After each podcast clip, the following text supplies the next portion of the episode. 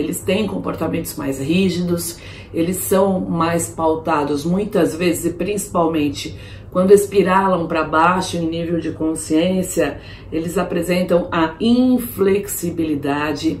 E você pode ver em muitos painéis, pessoal, quando o tipo 1 fala, é, ele foca muito na busca da perfeição. A fala dele é uma fala de muita cobrança em relação à, à, perfeição.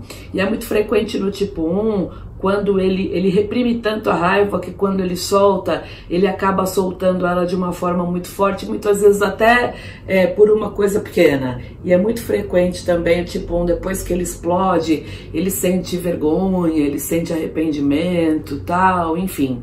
É um tipo bastante é, ressentido, então muitas vezes qualquer coisa fere ele, irrita ele, e aí ele não vai dizer porque que ele tá bravo, enfim.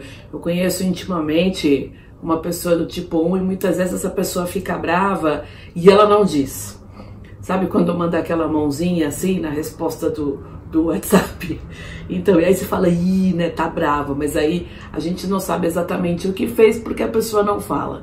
Ela só vai falar muitas vezes depois que já amontoou um monte de coisas e juntou um monte de coisas, né? Ele é visto muito como, como moralista, alguém que, quando está em níveis mais baixos, vai ser alguém que vai ter julgamentos constantes.